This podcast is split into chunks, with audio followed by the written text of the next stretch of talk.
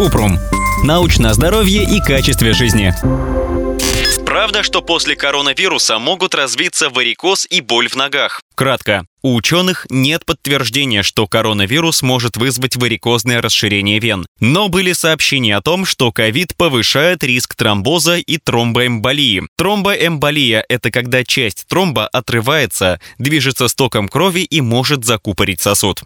Подробно. Варикозное расширение вен – хроническое заболевание, которое связано с дефектом стенок вен. Есть факторы риска варикоза, например, лишний вес, наследственность, возраст. Коронавирус к ним не относится, и пока нет доказательств, что ковид может привести к варикозному расширению вен. Вирус изучают во всем мире, и ученым еще предстоит выяснить, какие долгосрочные последствия он вызывает. Сейчас известно, что когда коронавирус проникает в эндотелиальные клетки легких, он может вызвать венозный тромбоэмболизм, особенно у лежачих пациентов. Это когда обширный тромбоз глубоких вен сочетается с тромбоэмболией легочной артерии. Другая группа исследователей определила, что 1,6% взрослых из 2000 человек с ковидом пережили ишемический инсульт. Внезапное нарушение притока крови в мозг, которое возникает, когда сгусток блокирует кровеносный сосуд. А у некоторых людей при ковиде встречаются изменения на пальцах ног, которые напоминают сыпь. Врачи объясняют это тем, что в мелких сосудах пальцев ног возникают микротромбы. Иногда для профилактики тромбов в комплексном лечении ковида врачи назначают антикоагулянты – лекарства, которые помогают поддерживать свободный кровоток по артериям и венам и предотвращают образование тромбов. Но назначают их не всем. Например, пациентам на амбулаторном лечении не рекомендуют антикоагулянт медикаментозную терапию, если нет других показаний. Антикоагулянты используют, если есть высокий риск образования тромбов. Например, их можно принять для профилактики, если пациент недавно перенес операцию по замене тазобедренного или коленного сустава и не может много двигаться после выздоровления, а также при болезнях сердца либо сосудов, нарушении сердечного ритма, фибрилляции предсердий или после замены сердечного клапана. Если вас беспокоит боль в ногах или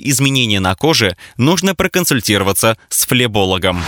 Ссылки на источники в описании подкаста. Подписывайтесь на подкаст Купрум, ставьте звездочки, оставляйте комментарии и заглядывайте на наш сайт kuprum.media. Еще больше проверенной медицины в нашем подкасте без шапки. Врачи и ученые, которым мы доверяем, отвечают на самые каверзные вопросы о здоровье. До встречи!